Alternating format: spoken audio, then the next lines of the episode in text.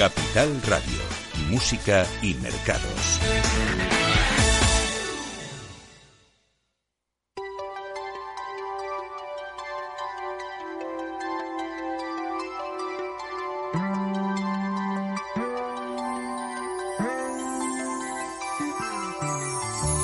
Numa folha qualquer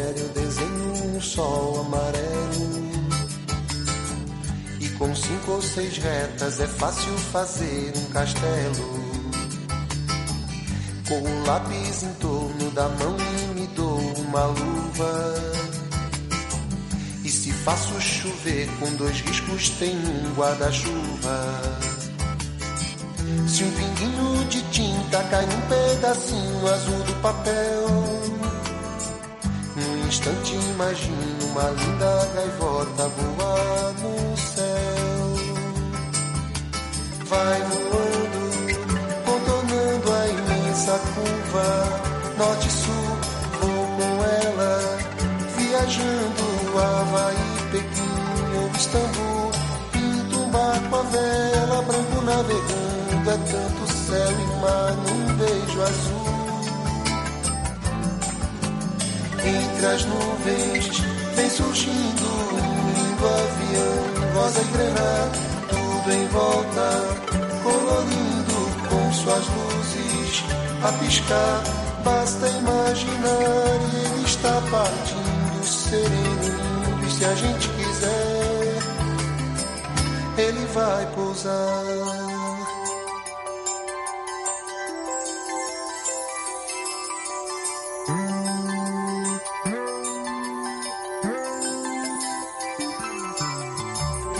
Numa folha qualquer eu desenho um navio de partida. Com alguns bons amigos bebendo de bem com a vida. De uma América a outra eu consigo passar num segundo. Giro um simples compasso e num círculo eu faço o mundo. Menino caminha e caminhando chega no muro. E ali logo em frente a esperar pela gente o futuro está. E o futuro é uma astronave que tentamos pilotar. Não tem tempo, nem piedade, nem tem hora de chegar. Sem pedir licença, muda nossa vida e depois convida a rir ou chorar nessa estrada não nos cabe conhecer ou ver o que virá, o fim dela. Ninguém sabe bem ao certo onde vai dar. Vamos todos numa linda passarela de uma aquarela que um dia, enfim, descolorirá. Numa folha qualquer eu desenho um sol amarelo que descolorirá ou seis retas é fácil fazer um castelo que descolorirá. Giro um simples compasso, num círculo eu faço um mundo que descolorirá.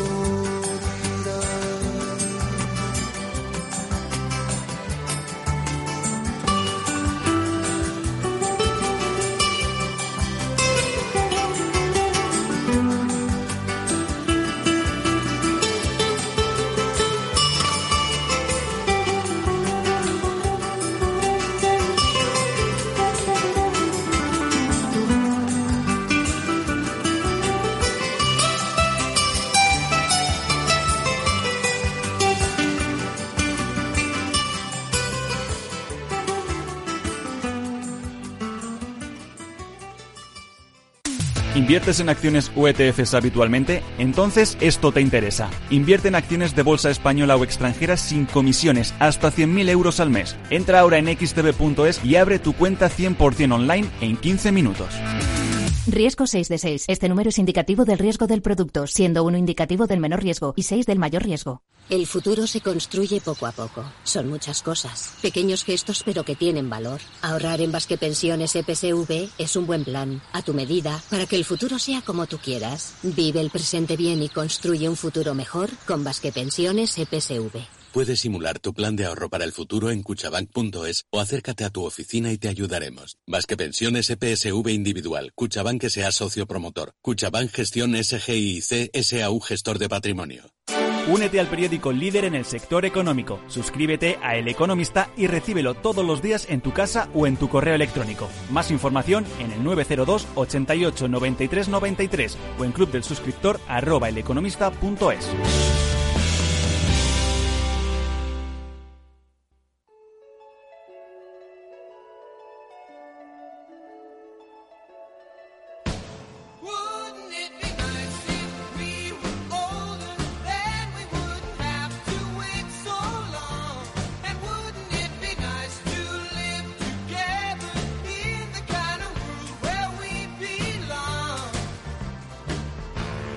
Después del trabajo, After Work, con Eduardo Castillo, Capital Radio.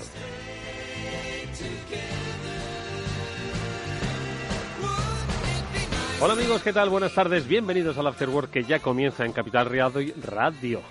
Que hoy os invita a que reflexionéis sobre cómo podemos contribuir a que nuestro mundo raro, cambiante, incierto, sea un poquito mejor, porque pese a que nosotros creamos que el mundo se ha venido encima, hay otros países que el mundo se les vino encima hace mucho tiempo y sobre los que posiblemente la solución en esperanza de vacuna tarde más en llegar que a nosotros. Hacia ellos vamos a mirar hoy con nuestro primer invitado porque hoy vamos a hablar de la ayuda efectiva. Ya hemos conocido, gracias a los especialistas de Biggers en comunicación corporativa, cómo hay instituciones que te ayudan a que pues la eh, solidaridad y la generosidad de mucha gente eh, que se dirige pues a múltiples eh, áreas de ayuda sea eficaz.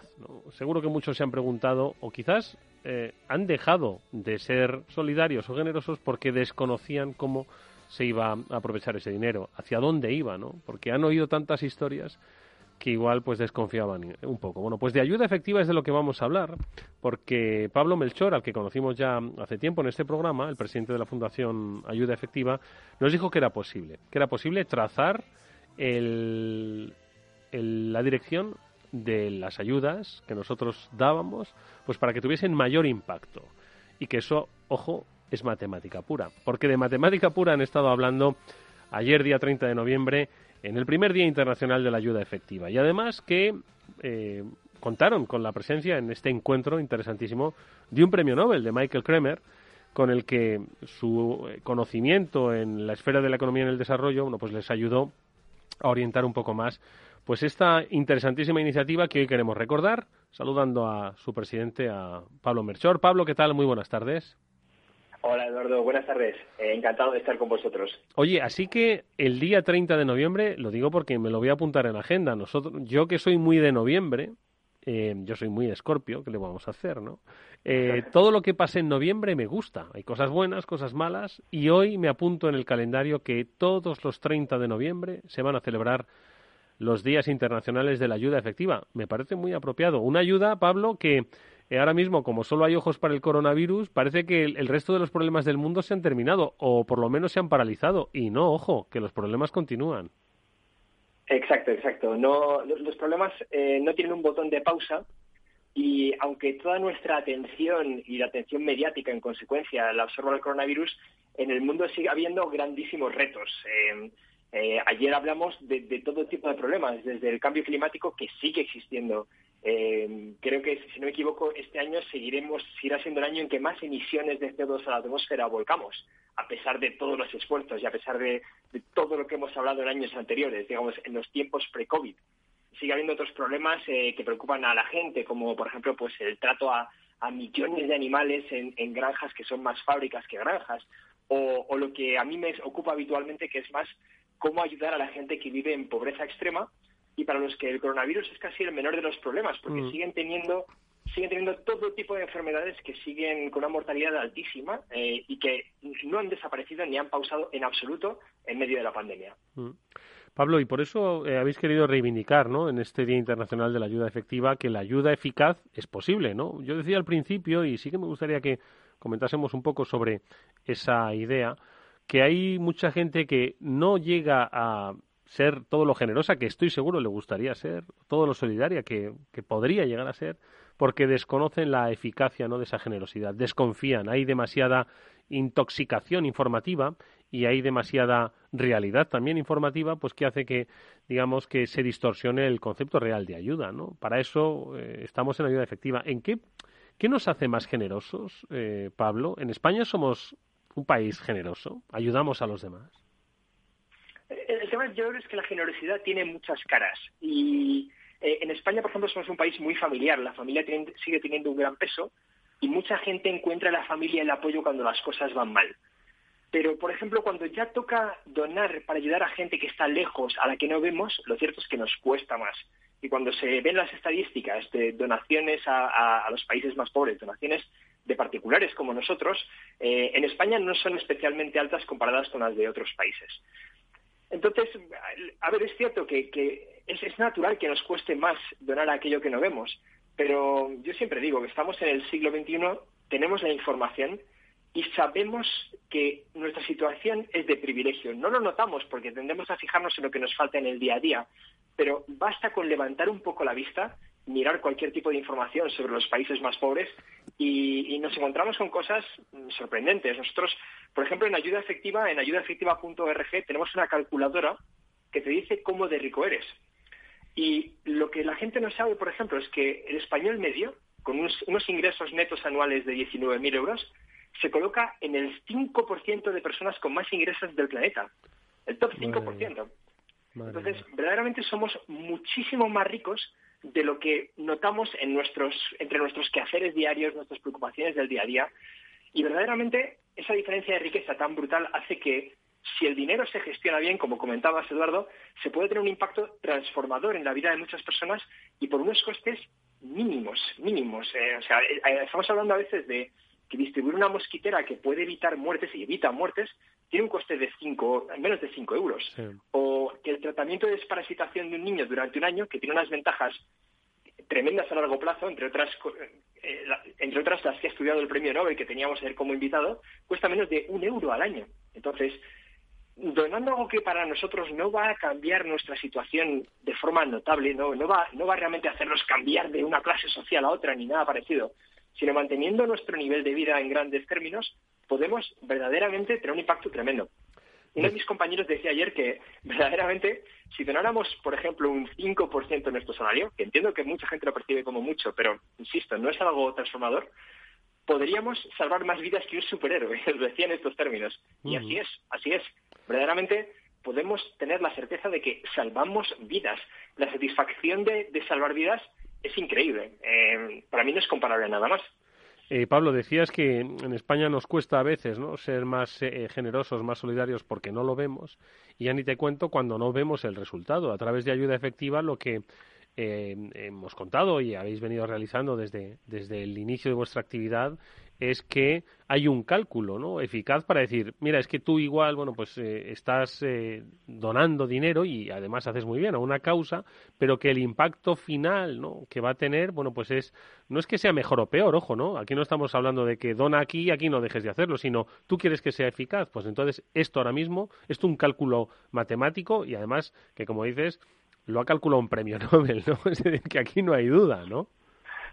Eh, exacto, aquí hay, hay, un trabajo muy serio, hay verdaderamente eh, miles de horas de investigación, eh, desde, desde lo más básico, que es comprobar si un tratamiento, por ejemplo, funciona, verdaderamente es útil, hasta comprobar qué organizaciones son capaces de hacerlo en la práctica y de forma consistente con el menor coste posible. Mm, yo creo que realmente lo que es esencial es que nos informemos y nosotros lo que hacemos es poner muchísima información al alcance del donante. ¿Por qué? Porque es la única forma de verdaderamente tener la certeza de que tu donación está funcionando. Es, vamos a ver, yo dono, bueno, pues explícame por favor para qué se va a utilizar mi dinero y cómo ese dinero no solamente llega, sino se utiliza de formas que realmente ayudan a la gente que más lo necesita. Y lo que te comentaba, yo creo que es una cuestión de, informarse, la información está ahí, basta con realmente preocuparnos por la eficacia de nuestra ayuda igual que lo hacemos en cualquier otro ámbito de nuestra vida. Eh, digamos que por, imaginemos que yo hoy compro una manzana que estaba mala, ¿vale? Eso ya no implica que nunca más vuelva a comprar manzanas. Lo que implica es que buscaré manzanas mejores, ¿no? Mm, pues en el ámbito de la ayuda existe lo mismo, ¿vale? Por supuesto, igual que cualquier otro ámbito, ha habido casos de, de ayuda desperdiciada, pero junto a ellos hay gente que hace un trabajo espectacular y hay gente muy, muy, muy competente midiendo a qué se destina cada euro y cómo lo podemos utilizar de la forma más efectiva para o bien salvar más vidas o bien ayudar más a más personas. Eh, Pablo, ¿qué es lo que os dijo Michael Kremer en, en esta ponencia, eh, la ponencia de honor de este Día Internacional de la Ayuda Efectiva? ¿Qué, ¿Qué aspectos os compartió como especialista que es en economía del desarrollo? Pues, eh, a ver, Michael Kremer recibió el premio Nobel en 2019 junto a otros dos economistas por su enfoque experimental. Eh, en el mundo de la ayuda hay grandes teorías y es fácil eh, ponerse a discutir eh, en las alturas, digamos, ¿no? La ayuda realmente no es buena porque impide que la gente progrese o no, podemos acabar con la pobreza, solo es cuestión de donar más. Bueno, pues junto a estas, frente a estas grandes teorías, más bien, hay un grupo de economistas que se han centrado en, sobre el terreno, comprobar verdaderamente qué es lo que funciona cómo podemos ayudar realmente a la gente que lo necesita. Y Michael Kremer es uno de ellos. Entonces, él, por ejemplo, eh, investigó cómo la desparasitación masiva de los niños, librarles de los gusanos parásitos, es una de las actividades que más mejora su rendimiento educativo, pero sobre todo ahora han hecho un estudio, han, han seguido a niños durante 20 años y los niños que recibieron un mayor tratamiento de desparasitación cuando eran pequeños, de adultos tienen un 14% más de ingresos, que es una barbaridad. Y esto solo hemos podido averiguarlo gracias al trabajo de investigadores como Kremer. Kremer también ha investigado, por ejemplo, cómo podemos dar agua limpia eh, a la gente que, no dispone de ella. Entonces, el método tradicional, por ejemplo, era en, vete a la tiendecita del pueblo y compra un dispensador de cloro y en casa tú te tienes que ocupar de cada vez que vayas a beber agua echar unas gotas de cloro. Él comprobó como simplemente instalando el dispensador de cloro directamente en las fuentes conseguía que todo el mundo bebiera agua limpia ahorrándose muchísimos problemas. Entonces, eso es lo interesante de, este tipo de economistas, que huyen de la gran teoría que lo explica todo y se centran en los datos de qué es lo que verdaderamente funciona. Y eso es lo que informa precisamente los programas que nosotros financiamos. Em, por otro lado, Michael Kremer también tiene un componente personal interesante. Él es, hay, hay, una organización que se llama Giving What We Can, en la que ya más de 5.000 personas de todo el mundo se han comprometido a donar de por vida un 10% de sus ingresos netos a las organizaciones más efectivas. Y Michael Kremer, premio Nobel, es una de esas personas. Él llevaba ya mucho tiempo donando y tanto él como sus, eh, sus cogalardonados del premio Nobel, además, donaron el 100% de lo recibido del premio Nobel para formar a la siguiente generación de economistas que va a trabajar en este mismo mundo de la ayuda efectiva. Cómo de nuevo, huir de la teoría y centrarnos en, la práctica que funciona. ¿Cómo podemos ayudar de verdad? ¿Cuánto, cuánto, cuánto damos, Pablo? ¿Damos un euro, damos cinco, el 10% de nuestro salario? Eh, ¿Qué hacemos? ¿Cómo podemos ayudar? Em, vamos a ver, yo creo que deberíamos, en mi opinión, hacer de la ayuda algo cotidiano y normal en nuestra vida. Eh, para mí, el porcentaje de salario es una forma muy sencilla de adaptar nuestra capacidad de ayuda a nuestros ingresos y que podemos hacer con, total regularidad. Evidentemente, si hay momentos en que la situación aprieta, tenemos que, hay que apretarnos el cinturón, a lo mejor es el momento de dar a, pausa en nuestra ayuda, no hay ningún problema.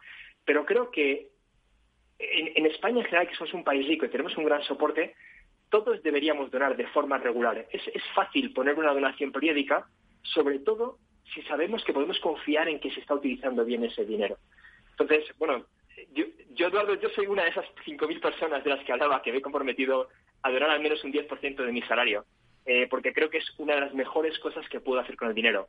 Pero evidentemente no me dedico a exigir a la gente que asuma ese compromiso, pero creo que la suma de muchas pequeñas cantidades donadas de forma regular acaba haciendo grandes cosas. Entonces yo animo a todo el mundo a donar en la medida de sus posibilidades y en la medida de lo que personalmente eh, considere que, quiere, que quiere aportar. Yo creo que más que una obligación, lo que tenemos es una oportunidad increíble. Mm, vuelvo un poco a la metáfora del superhéroe, ¿no? Imaginemos la satisfacción que te daría salvar a un niño en la calle, ¿no? Un niño está a punto de ser atropellado y lo salvas. Yo, desde luego, me sentiría, vamos, iría flotando el resto del año, ¿no? encantado de mi proeza. Y lo cierto es que con nuestra ayuda podemos convertir nuestro trabajo habitual, donde sea, en una oficina, en una tienda, eh, hagamos lo que hagamos, podemos convertir nuestro trabajo habitual en una herramienta que está salvando vidas. Y a mí esto, desde luego, me llena de satisfacción y, es algo que animo a todo el mundo a, compartir. porque creo que, mm, que merece la pena. Y tanto que merece la pena. Y nosotros contribuimos a ello ayudaefectiva.org. Entrad y preguntaros si realmente la ayuda es eficaz. Aquí tenéis un ejemplo de cómo puede ser, cómo con una sencilla aproximación podéis eh, arreglar eh, y solucionar la vida, en este caso de miles de niños, ojo que ellos son el futuro. Llegará un día en que nosotros no estemos, pero quienes tienen que estar, tienen que estar sanos.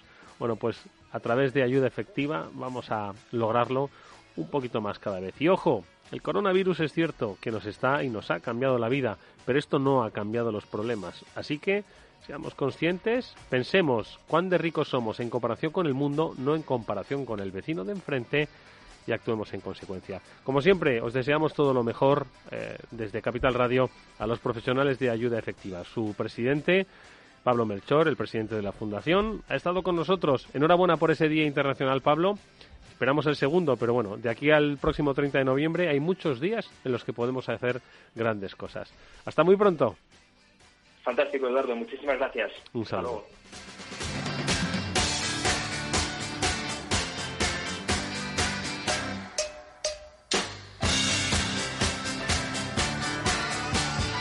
After Work, con Eduardo Castillo. ¿Qué te parece Michael Kremer? Hemos estado hablando de él. El Nobel Kremer. Acércate, Félix. 2018. Economía del desarrollo. Sí, era el que fue premio Nobel con con también con la chica con con Esther Duflo y su marido, ¿no? Sí, hemos hablado de ellos, ¿verdad? Sí. ¿Y por qué eh, lo comentabas? Porque en, ayer se celebró el Día Internacional de la Ayuda Efectiva. Hemos tenido al presidente de la Fundación, a Pablo Melchor. Nos explicaba que cuando alguien quiere ayudar, eh, cómo hacer que esa ayuda sea realmente eficaz, ¿no? Porque seguro, mucha gente dice, oye, ayuda, colabora, ¿no? Dice, oye, yo estoy encantado de colaborar, pero ¿cómo logro que ese euro que yo pongo realmente sea eficaz pues en la lucha contra la pobreza, en la lucha contra pues las enfermedades, en la mejora de la vida de miles de millones de personas en el mundo. Y que Michael Kremer había estudiado sobre esto. Muy sí, muchas veces han hecho, incluso Esther Duflo también, ¿no? Y su marido el, han hecho muchos experimentos, ¿no? Efectivamente, para ver qué tipo de...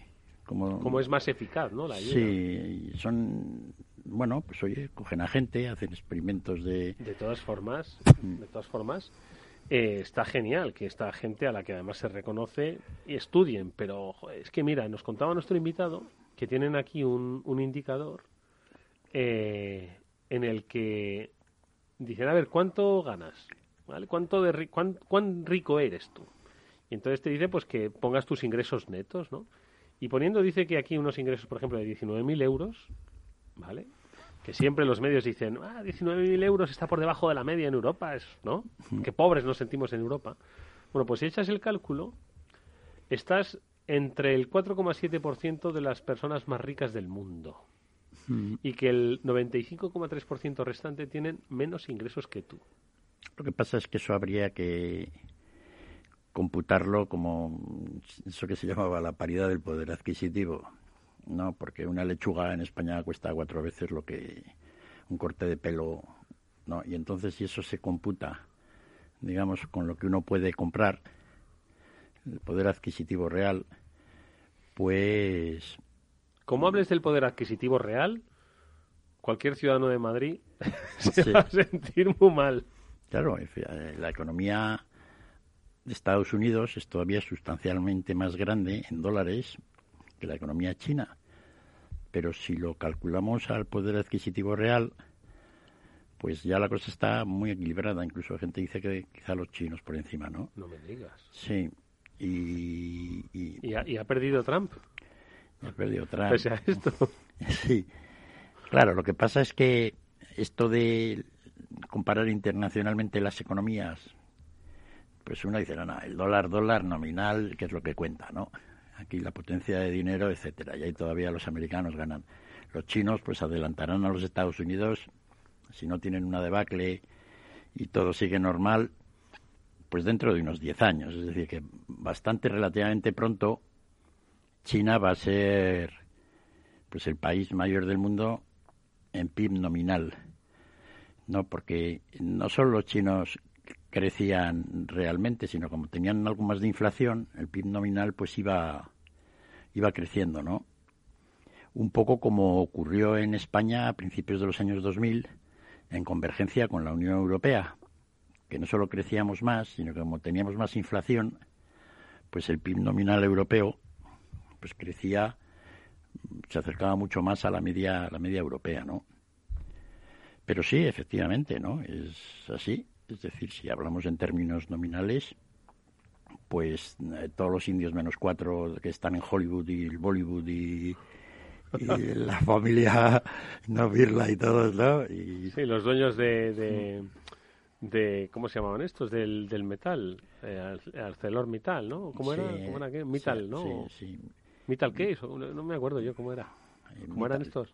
Y luego, pues, oye, pues... Estos ricazos. Sí, la gente de, de, Reliance, ¿no? Y las empresas de software que tienen allí, ¿no?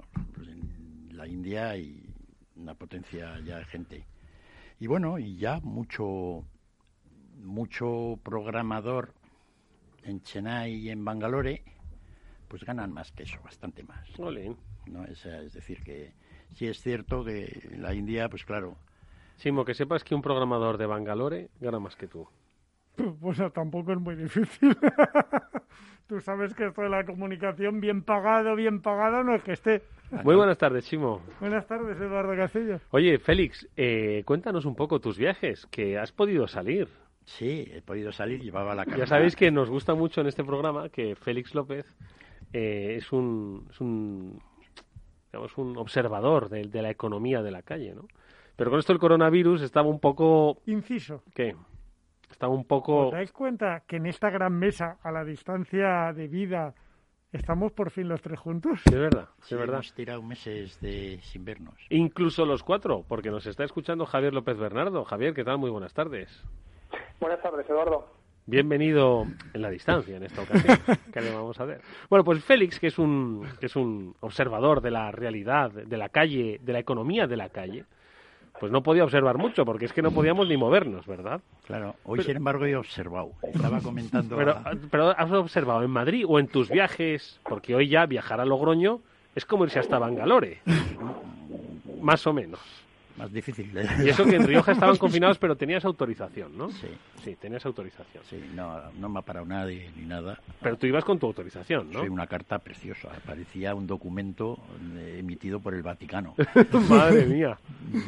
y, Con póliza de 25, Pues haberte, ¿eh? haberte puesto delante de, un, de una pareja de guardias civiles y haber dicho, yo sé que ustedes no me lo han pedido, Pero se lo aquí está, mi, enseñar". aquí está mi no, no, autorización. No, no he visto ninguno, ¿no? Y ayer fui de madrugada. Claro, vas a La Rioja, vas a una bodega de vino. ¿no? Y entonces, que es lo mejor que se puede hacer en- allí en Logroño. Menos ¿no? mal que no te han parado, ¿eh? Porque si te dicen, ¿dónde va usted? Dice, voy a una bodega de vino, vengo desde Madrid, vamos, por mucha autorización que tengas. Ah, y entonces, pues, si vas para allá y bien, y una vez que estás en Logroño, pues ya puedes beber. Mm. ¿no? Pero hoy era un problema, porque eh, hoy no se podía beber porque había que conducir de vuelta, ¿no? Claro. Y, claro. es- y estar en Logroño y no beber es un drama. Es cierto. No de- Oye, pero no, no, ahora sin bromas, creo que están confinados. Siguen siendo de las comunidades que no sé si están cerrados los bares todavía. No, pero estaban ya abriendo Estaban hoy, creo. abriendo. Estaban ya, les permitían, les permitían ya Un poquito más ya. un poquito más de libertad, ¿no? A la hora de... Y nada, eh, a, a la vuelta, pues a la ida ya lo vi, pero como yo era, iba de madrugada, no había mucho camión. A la vuelta he visto el mayor espectáculo automovilístico que yo he visto nunca. ¿Eh? Para que veas, Eduardo Castillo. ¿Cómo? ¿Qué has visto? No es automovilístico, en realidad es camionístico, de camiones. Muchos. Parece ser, no hay crisis. Nunca he visto... Transporte por carretera, efectivamente. Muchos.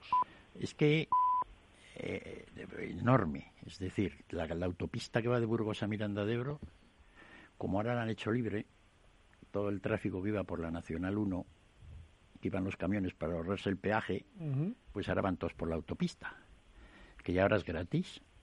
Y entonces se suma el tráfico que tenía anteriormente la autopista a el tráfico que iba por la Nacional 1. Y claro, desde todo el tráfico del sur de España, que viene por el centro y que viene un poco del, del oeste, de Portugal, etcétera, confluye en Burgos.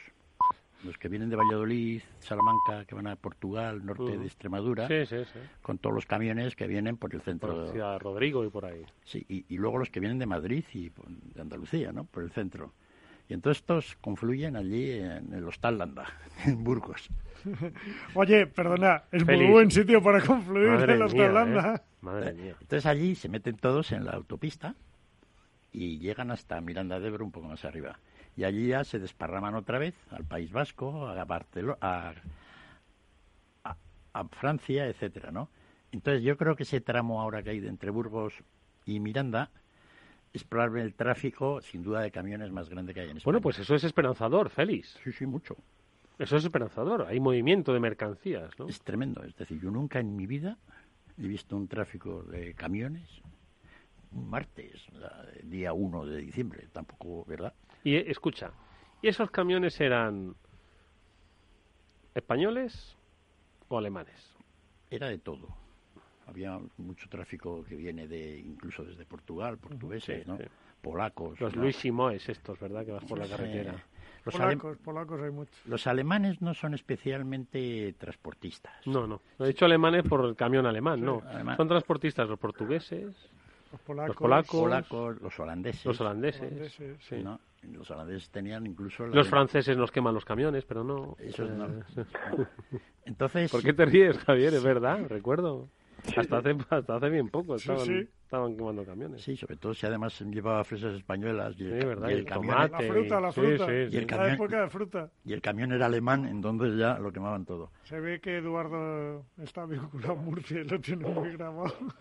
No, y Extremadura, macho, es que joder, costaba mucho. Y tú veías ahí, yo recuerdo de chaval, ¿no? Esas imágenes del telediario de un pobre, Volcando los camiones. un pobre eh, transportista, un camionero, tío, que veía cómo le quemaban su, su herramienta de trabajo y su carga y no podía hacer nada porque encima le, cobraba, ¿sabes? Me acuerdo yo de esas, esos rostros, ¿no? Que se te quedan de esos telediarios de pequeño. No, y de entrada, por ejemplo, pues ahora que han hecho esta, que ahora todo el mundo va por la autopista, de repente los las gasolineras y los negocios de la autopista se han multiplicado por cuatro. Bueno, pero no estoy yo muy de acuerdo. ¿eh? Mira, ahí, eh, Javi, y ahora nos cuentas tú, observador del mercado, que es que estás ahí atento, pero mira, hay, hay un... Hay Javier un... lo que tiene por no estar en la mesa. Exactamente, hay un, hay un hay un sitio, ¿no? De, de- de- de parada obligada entre la autopista del Mediterráneo, ¿no? Eh, la que va, pues, que yo conozco va a Murcia, ¿no? Pues había un sitio un poco antes de Albacete donde cada vez que parabas, pues, el típico sitio joder, perfecto, ¿no? Termi- punto medio, ¿no? Entre Madrid y, y- y Y Valencia, Alicante, Alicante o, justo, o Murcia, entre ¿no? Madrid y Alicante, justo. De acuerdo. Y, y allí era un sitio donde cada vez que parabas, pues eh, paraban del orden de 10 a 12 autobuses. Entraban y salían, entraban Ya, y pero salían. eso se y fastidió cuando hicieron la estación de autobuses al lado. No, no, no. Esto se fastidió con el COVID. Y era un espacio que tendría mil o dos mil metros cuadrados de servicios y la última vez que pasé tenían 200 metros de servicios restringidos. Y no paraba ni un puñetero autobús, con perdón. Entonces, Pero porque eso era más transporte de personas y ahí sí que está más pero que- condicionado que el transporte de mercancías. El transporte de mercancías, yo No, creo y, que, que, no. y como de repente, por ejemplo, todas las gasolineras de la Nacional 1 y los bares y tal, pues eh, a esos ya les ha caído un COVID permanente. Exacto. Porque ya no van a ir los camiones por No. allí. ¿no? No, Entonces, ya no. y, sin embargo, las, las áreas de servicio de la autopista esta, no cabía un camión. Claro. Al quitar el peaje, todos confluyen ahí, eh, lo, lo hablábamos antes. Es un tramo recto en el que todos Pues yo confluyen y todos se lo, abren. recu- lo recuerdas No sé si- igualmente. De camino a Extremadura recuerdo antes de hacer esa, esa autopista que ahora une pues Madrid con Lisboa, pues antes tenías que recorrer pues muchos pueblos antigua nacional y ahora cuando algún día vas con tiempo, pues ves todos los restaurantes y gasolineras de carretera que murieron en el Eduardo camino. Castillo, estás nostálgico. esta Estoy tarde? que no me que no me aguanto ni yo. Javi López Bernardo, ¿qué observas? ¿Cómo estás? Buenas tardes. ¿Qué tal, Eduardo? Pues yo sin salir mucho de casa, la verdad, así que no, no puedo comentar tanto como Félix. Bueno, observas, no, no puedes observar la calle, pero observas los mercados, que siguen todavía a sus anchas, despegándose cada vez más de la realidad, que es lo que nos gusta, ¿no? Sí, sí, sí, la verdad es que es eh, un poco la observación esa que comentaba Félix, ¿no? De que hay muchísimos camiones pues por, por la A1, ¿no? Pues parece que eso que se, tras, se traslada a otras, muchas otras facetas de la vida, ¿no? Porque la gente opina lo mismo, ¿no? Que ya no hay crisis. Ah, sí, pero, pero ¿dónde, ¿dónde opinan eso? No, aquí. ¿Dónde lo opinan? Dice, mande. Bueno, es, es, es, es una, es, una es una recuperación y, y, y, con esto lo quería ligar un poco con el, con el nombramiento que ha habido de, de la nueva de la potencial nueva secretaria del Tesoro, que, que ya sabes que va a ser Janet Yellen. Ah, sí, Janet Yellen, anda, fíjate. De vuelta. La, la Sí, antigua Sí, sí. La, la antigua gobernadora de la Reserva Federal, Sí, sí.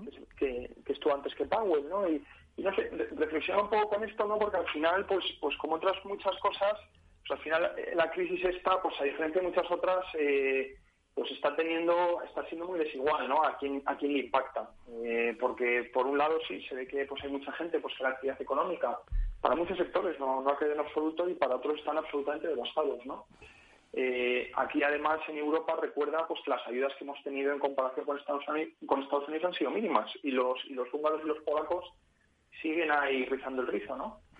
Eh, entonces no, no, no se esperan ayudas de Europa en cuantía grande, pues tam- al menos hasta la segunda parte del año que viene, para que te hagas una idea, ¿no? Bueno, ya Eso por un lado, ¿no? por- Y, y luego Janet Yellen te lo decía porque, bueno, ahí te das cuenta pues que en la clase política, sobre todo más en Estados Unidos, ¿no? Que, aquí, en, Europa, en Europa aquí no, no, no, no- damos la talla ni para eso, ¿no? A nivel de los políticos que tenemos. Pero allí sí pues que hay una dicotomía grande pues entre quién dirige la sociedad, que son generalmente personas, si te fijas, los políticos que tienen los americanos son gente cada vez más mayor. Eh, y claro, bueno, pues la gente pues de generaciones pues tan antiguas pues tienen unas tienen unas unos incentivos diferentes pues a las, generaciones más jóvenes, ¿no? Y yo creo que no es ninguna casualidad al final pues que en tanto los partidos demócrata como republicano, ¿no? Como pues en la Reserva Federal y, y en los cargos importantes por los que han acabado gobernando son gente pues pues por encima de los 60 años, ¿no? Y yo creo que la manera en que se ha atajado la crisis en ese sentido pues tiene mucho que ver, ¿no? La gente la gente de más edad que ha podido estar ahorrando toda una vida y que además han tenido buenos salarios, en el caso de todos estos señores, ¿no? pues tiene una grande cantidad de ahorros pues ahí acumulados, ¿no? Y, y pues para ellos pues obviamente hay un incentivo pues que las valoraciones pues no caigan, ¿no? Si se han centrado mucho en eso pero hay mucha gente por ahí fuera pues que todavía está igual, ¿no? Entonces yo lo, decía porque me- yo, me preguntaba si no había un- una mejor candidata a secretaria del Tesoro que alguien que está llevando ahí, ¿no? Que lleva ya toda la vida, ¿no? Y que ya está en otros puestos, ¿no? Eh, eran un poco mis reflexiones para esta semana. Eh, interesantes. Y las vamos a comentar ahora, pero antes tenemos que hacer una brevísima pausa. Y atención a los oyentes, noticia de alcance para los inversores, XTB elimina las comisiones. Ahora con XTB puedes comprar y vender acciones y ETFs con cero comisiones. Has oído bien, cero comisiones hasta 100.000 euros al mes. Entra en xtb.es y abre tu cuenta en menos de 15 minutos. El proceso es 100% online y vas a poder comprar o vender acciones por cero comisiones. xtb.es. Riesgo 6 de 6. Este número es indicativo del riesgo del producto, siendo 1 indicativo del menor riesgo y 6 del mayor riesgo. Eduardo Castillo en Capital Radio, After Work. A la hora de invertir, la diferencia entre la convicción y la palabrería está en el grado de compromiso que eres capaz de asumir. El nuestro es este. En Finanbest solo ganamos si tú ganas primero. O lo que es lo mismo, en Finanbest, si no sumamos, no restamos. Conoce todas las ventajas del Result Investment. Tienes mucho que ganar. Finanbest, tú ganas. Si estás pensando en comprar una casa, entra en cuchabank.es y accede a nuestra oferta hipotecaria. Cuchabank, el banco de tu nueva casa. After Work con Eduardo Castillo.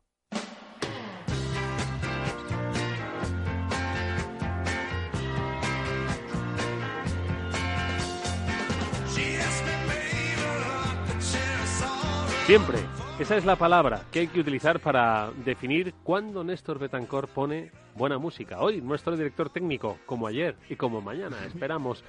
Bueno, mañana, por cierto, no hay After Work, ¿eh? Entonces mañana va a ser que no. Mañana hay un webinar interesante, como siempre, todo lo que ofrece Capital Radio, pero volveremos nosotros pasado mañana, ¿vale? ¿Os parece? Sí, vale. Vale.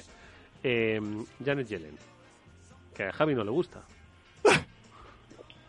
¿Y qué te, ¿y quién no te gusta? eso, Eduardo, sino que bueno, pues sí que podía, hombre, no, es- no, no me quejo lo que hizo la Reserva Federal, pero pero una de las cosas, ya sabes que quéjate. Trump le hemos dado mucha caña en, en pues varios de de los de los participantes en tu programa, ¿no? Pero, pero una de las cosas buenas que tiene la administración Trump es que dentro de, de sus ayudantes, ¿no? Pues no había ninguno de los sospechosos habituales, ¿no? De, de los que él llamaba el deep state y con un poco razón, ¿no? Yo creo que eso es, es verdad que pues muchas veces la competencia de la gente por la que tenía pues Mm. era bastante bastante baja, cosa que también pues siempre hemos hemos comentado aquí, pero pero te das cuenta un poco, bueno, pues eh, qué, qué diferentes son las cosas, ¿no? De una administración a la otra.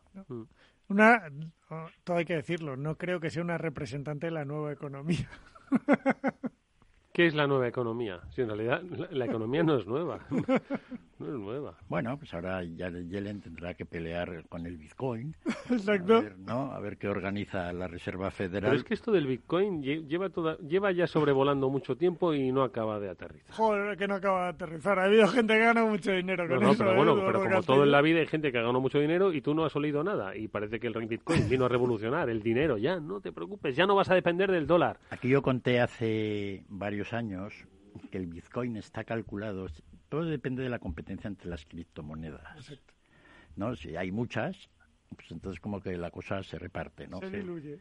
Pero eh, más o menos yo había calculado que el Bitcoin estaba calculado que para cada Bitcoin, si se desarrollaba hasta el final, ¿no? todos mm, todos minados casi, Ajá. ya queda poquito, ¿no? Porque cada vez queda menos por descubrir. Se está acabando ya la... Y entonces que cada Bitcoin iba a valer 100.000 do- euros. Cada Bitcoin. Sí. O sea, están ahora pues a 10 y pico mil, ¿no? Todavía que... eh, perdona, a 10 y pico... Sí, ¿no? Sí, Ah, 16, una cosa O sea así. que todavía... Espérate, lo busco. Sí, creo que era 16. la última. Unos 16.000, 17.000. Sí, 16, sí. Entonces todavía tiene pues posibilidades de crecimiento seis veces, ¿no? Y entonces todos los bitcoins del mundo... 15.700 euros. Sí, todos los bitcoins del mundo valdrían como dos trillones eh, de, o sea, dos trillones americanos, dos billones. O sea, eso es lo que factura Apple y cosas así. en realidad. Eh, no, Apple factura poco, pero vale mucho. Pero bueno, los bitcoins valdrían más que Apple, ¿no?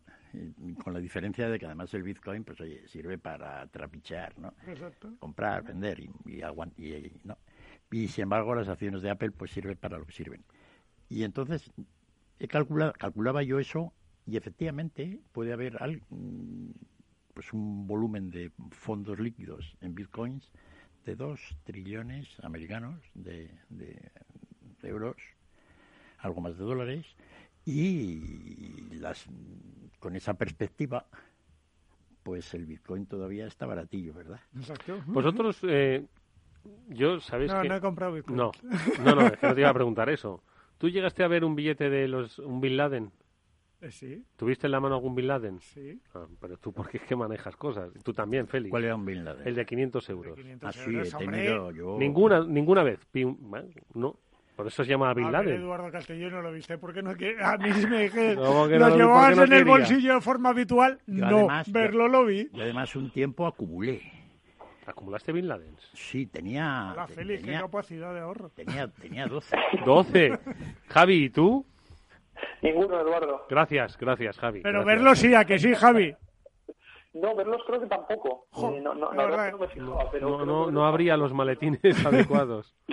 Bueno, pues esto es un poco como, no todo el mundo, ni el Bitcoin le- nos va a cambiar la vida. Bueno, al que tiene el Bitcoin y al que tiene muchos Bitcoins, supongo que sí. joder que compró Bitcoin cuando el Bitcoin empezó Cuando- y, cuando y lo ha dejado ahí olvidado eh, le puede cambiar la vida eh Y todos hemos dicho, uy, pero qué tontos, tuvimos la oportunidad. Me acuerdo de cuando te enseñaban el Bitcoin, la moneda, o sea, de, de cuando salió el Bitcoin y te lo enseñaban físicamente, de, "Eh, podría tener un 3 o 4, pero como anécdota. Jo, Y Yo tenía experiencias, pues en la clase, gente que sabía de esto y sugería, podemos comprar bitcoins aquí directamente. ¿No? Y de, bueno, bueno, esperar. no- A ver, vea, va, va. vamos a hablar de cosas serias. Madre mía. Entonces te das cuenta de que has hecho el pardillo. Oye, Mira, y Javi, Una vez más. Javi, no, como estamos hablando de, de que, claro, quien, quien entonces eh, eh, compró lo de los bitcoins, pues, pues entonces... eh, Que sí, que sí. Yo luego, después de pronosticar, eh, conté aquí, estaba calculado por algún... Pro, y pues claro, todo dependía de la, de la competencia del resto de... Claro, es que cuando empezaron a salir criptomonedas, que ya. parecía que iba a haber muchas y tal, ya la cosa no pintaba igual. Claro, que fue cuando bajó tanto. Hasta Venezuela sacaron su... Exacto. Pero, sin embargo, ha sido el que ha aguantado. Sí, efectivamente. Y sin embargo, tecnológicamente eh, era lento de... Exacto. No era ni siquiera el mejor. Sí, bueno, el dinero, eh, hay veces que es buena cosa que se mueva lento, porque está Es donde está y entonces está allí bien. Que se mueve muy rápido, pues la cosa puede desaparecer. Es más volátil. más volátil, ¿no? Oye, y Javi, ¿me estás escuchando? Sí, sí. Oye, eh, pues eh, hubo entonces algún visionario que se compró unas monedillas de esas llamadas Bitcoin y hoy pues estará dando saltos de alegría si Porque se había acuerda de la cajeros que te las daban, ¿os acordáis? A mí una de las cosas No, pero que... escuchad, déjame que le pregunte a Javi, hombre. Javi habla. Es que estoy hablando de visionarios. Entonces le quiero preguntar por Warren Buffett, que, que hace tiempo que no hablamos de él y no sé si ha movido algo de Versailles Hathaway. Y, no sé, a ver, que, ¿a dónde está apuntando aquí? Javi. Bueno, War- Warren fue de los que no compró Bitcoin, Eduardo, porque no le veía ningún sentido. Pues como nosotros, eh, Pues ya para que veas. Nosotros somos iguales que Warren Buffett. Igual. ligando un poco los dos temas, ¿no? Yo la única razón, ya te digo, la única razón por la que el Bitcoin vale algo hoy en día es porque ah, pues hay muchos ahorros y la gente no sabe qué hacer con ellos. En cualquier otro momento, y se ha visto además que el Bitcoin más que funcionar como activo refugio, como decía la gente, ¿no? Que funcionaba un poco como el oro. O sea, como el lingote de oro, claro. Ya, ya tenemos tres años de experiencia en el que ha habido, pues, pues, eh, pues hubo, hubo la pequeña crisisilla a principio del 2019 y luego, y luego vino todo esto del COVID, ¿no? Y en, la- y en, y en ambos casos el Bitcoin cayó muy- muchísimo, ¿no? Entonces está claro que el Bitcoin la gente lo utiliza pues porque no sabe qué hacer con su dinero, ¿no? Está muy ligado yo... Entonces, el, Qué asco, ¿no? Es que asco el el precio dinero, del Bitcoin no es sé un qué poco, hacer hombre, con más él, de lo ¿no? que decía Pum, eh, el Bitcoin tiene una dinámica a largo plazo que es muy ventajosa, ¿no? Pues que la gente los va perdiendo. y Como yo- pierdas tu Bitcoin y no lo recuperes, pues el Bitcoin pues deja de existir, básicamente. Con lo cual, la, la, la cantidad de Bitcoins que están en circulación para que la gente los cambie, pues se reduce muchísimo, ¿no? Entonces, la- si- simplemente esa propia dinámica hace que, que el activo pues tenga un componente de escasez. Que- Porque cada vez comparativamente, pues el eh, com- comparativamente cada vez hay menos Bitcoin, porque se han minado más desde hace dos años, pero hay más gente que los quiere. Entonces ese es, ese es todo el, ese es todo el, ese es todo el asunto del Bitcoin. Sí, como Porque aquella, como- aquella gente que guardaba el dinero en, y en las cuentas suizas, se morían, y en todos los bancos suizos tenían una pastizara allí, que no sabía de quién eran, ¿no? Y que, y que si nadie reclamaba, Entonces, el- con el Bitcoin pasa lo mismo, desaparece la clave y ya no... Madre mía, y todos esos, Pues lo espero que que, dice- estén en el ¿ves? cielo o en el infierno, Lo que dice Javier, Castillo, viendo porque- cómo los suizos están gastando su dinero por no habérselo gastado en vida. igual dentro de 20 años solo hay un Bitcoin. Y ¿Ves, por- Eduardo Castillo, por qué no compro Bitcoin? Yo que soy un desastre para las claves, los habría perdido. Sí, no, es un problema el tema de las claves. Sí, ¿verdad? eh, Hay, hay gente que habrá perdido millones por haber ol- olvidado las claves, ¿no? Pero, pero bueno, el Bitcoin es, es con independencia de que te parezca bien o mal, que yo creo que estas cosas, pues estos experimentos están bien, ¿no? Porque eviden- evidentemente yo creo que el Bitcoin nunca va a jugar un papel relevante en nada en el mundo, nunca, eh, y eso, eso yo creo que va a ser una cosa bastante fácil de ver porque to- to- todos los dineros de cursos legales tienen que estar respaldados por el Estado. Y Entonces, pues en algún momento, pues, le, pues todos estos bancos centrales sacarán sus propios blockchain y todas estas cosas quedarán pues como meras anécdotas, ¿no? Pero sí que que- quedarán como activos para que la gente pueda especular y, Sí, hacer- básicamente y reventará, a- y sí, hacer sus- habrá más competencia, ¿no? Y Ahora, ahora hablando de esto de las claves, estaba leyendo el otro día un libro de estos de cómo tener memoria, Sí. ¿No? Y estaba haciendo ejercicio. Dice, ¿y quién lo escribía? Y dice, pues no me acuerdo, ¿no? Sí, y entonces, eh, de esto ya he leído varios, no, no me ha mejorado gran cosa, pero en este tenía grandes expectativas, ¿no? Y una de las cosas que empecé a entrenar era recordar dígitos, ah, según te dicen, sí. y entonces, pues, eh, pues está, ya sabes que hay gente que se sabe todos los dígitos del número pi hasta el número 1000. Mía. Sí, ¿Cuándo, sí. cuándo se los han aprendido? De 3, 14, 15, 90, no sé cuántos, yo me sé 5. Que de tiempo para aprenderse mil. Madre mía. Y, pero voy a, yo creo que con el número pi, con esta nueva técnica que estoy aprendiendo, voy a llegar al 20. Y entonces, lo que quiero decir es Con que eso ya nos asombras, ¿eh? Enseñaremos, enseñaremos a los oyentes cómo aprender para luego guardar claves de, Ah, de Bitcoin. Ay, eso Vale. está muy bien. Porque te las sabes de memoria y no las puedes perder, vale. ¿no? Claro. Puedes fallar la primera, pero puedes repetir, ¿no? Como en el PIN. ¿no? Y entonces la clave es fundamental. Entonces yo creo que en el futuro todo esta, todo este manejo de la memoria va a ser muy importante. Porque imagínate que Porque todos los todo españoles con clave. no fuéramos expertos en recordar pues 40 claves y entonces pues viviríamos en un mundo muy feliz no nos quejaríamos nada de la clave de 1 2 3 4 no de poner ¿A en vosotros nos pasa que en algunas páginas, porque a mí me pasa, ¿eh? lo reconozco, que en algunas páginas doy la clave por muerta? Es decir, como sé que voy a entrar poco, no intento memorizarla, sino Sí, que cada vez que clave. entro pongo, olvidó la contraseña y, Y la a- cambio. y a- y a otra nueva cosa. sí sí no ya es tremendo ahora ya de todas formas eh, yo no tengo tanto problema con las claves así de entrar en internet y de cosas así de porque como también estoy en la etapa esa de no leer noticias ah, estás, sigues sin leer noticias. Eh, pues sí, porque el otro día, la semana, cuando murió Maradona, pues yo no me había enterado. Feliz. Y aquí, del- y por la, entonces, oye, Maradona y Tajo, enseguida miré en el móvil, se ha muerto. No sabía. No, pero como decía muy bien el autor del libro, las noticias grandes pues te llegan de alguna Te manera. llegan de alguna manera, sí. Siempre te llegan. Sí, entonces pues no hay ningún... Pero no, no, no lo estoy consiguiendo. No, porque es que al final te acaban llegando. Sí, no, y que uno pues sigue... Y que sigue- al final no pierdes el ritmo y quieres Oye, estar... dejadme que vuelva un poco con Warren Buffett. Vale, ya sé que no compró bitcoins, pero ha comprado algo, se, se está moviendo. Compró aerolíneas hace poco. No, vendió aerolíneas. ¿Qué hizo? Ya no me acuerdo. vendió todas, Eduardo. Las vendió Las vendió todas, ¿no? todas. No se quedó ni una, Madre dijo que no eran negocios. ¿Y qué, y, qué, ¿Y qué compró? Hace poco ha comprado farmacéuticas, pero muy pocas. Hombre, claro, que... Eh, Tonto no es. eh, pero no te creas que por porque vayan a sacar vacuna ni nada así, vamos, sería, sería el último que Buffett hiciese por eso.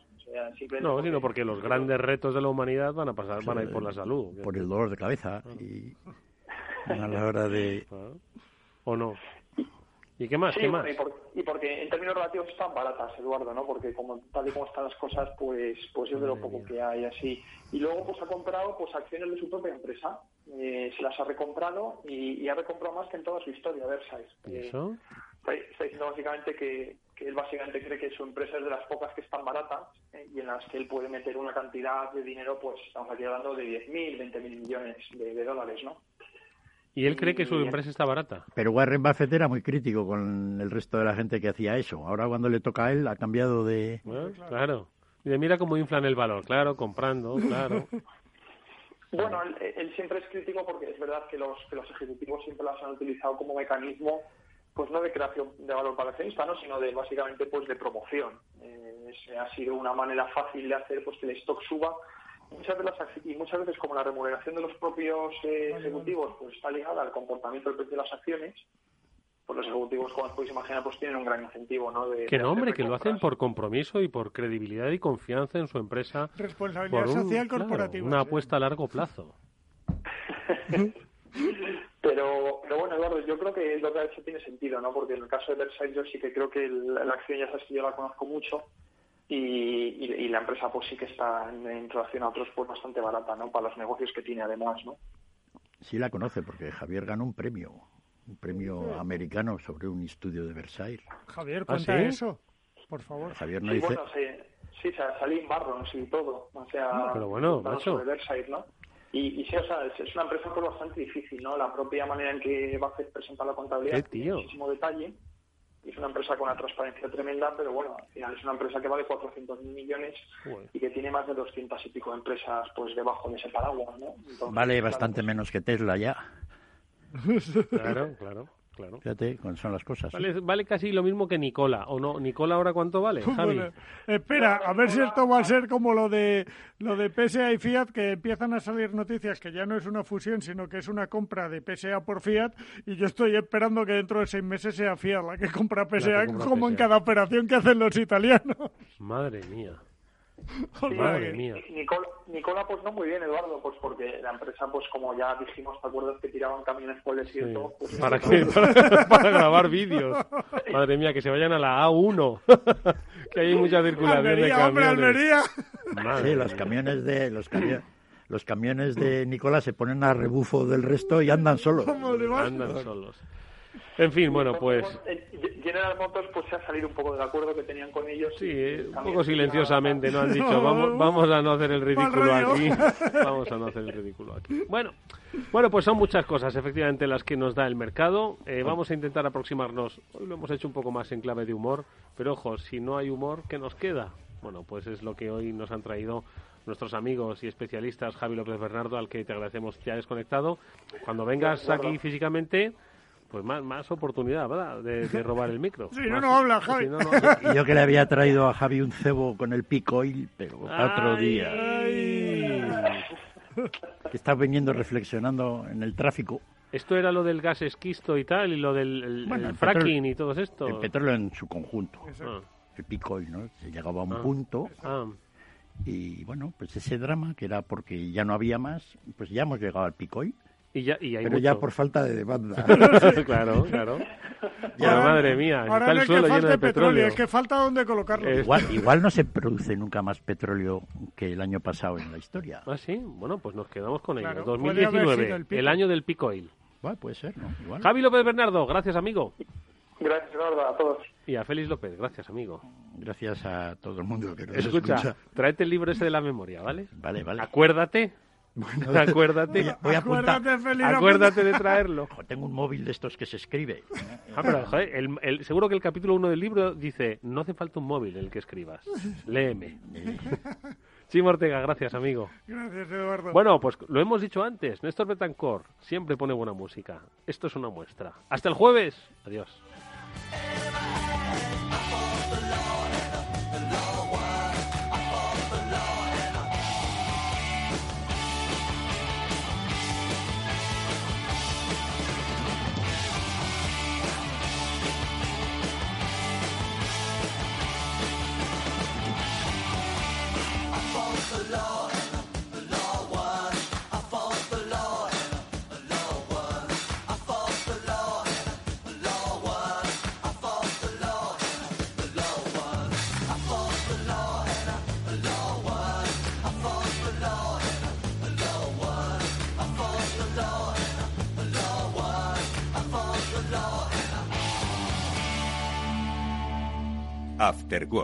Con Eduardo Castillo.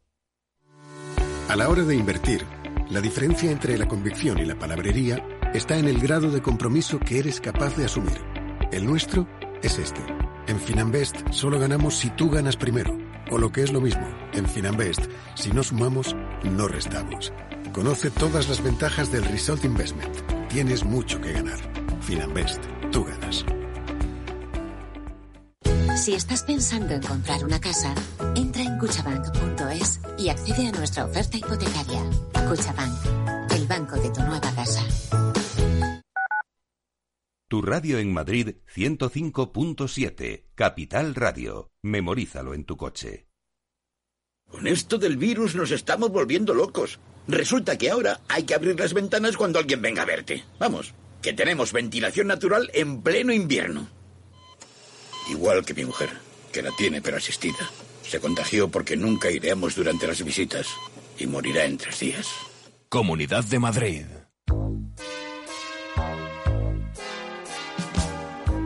Bueno, la siguiente consulta nos llega desde Bulgaria, desde Sofía, la capital. Julen, buenos días. Muy buenos días, eh, señor Vicente y señor Durante. ¿Sigue usted Capital Radio en Bulgaria? Sí, hombre, lo cojo por internet cada día, ¿eh? Capital Radio es el que mejor lo, lo, lo, lo capto, vamos, in- inmediatamente. Ahora mismo, mire, le puedo poner aquí. ¡Arriba! ¿Eh? Y vuelta al mundo va a empezar. Son 80 días, son Capital Radio traspasa fronteras. Capital Radio, sí, es lo mejor, ¿eh? con nosotros, ven. Lo pasaremos bien.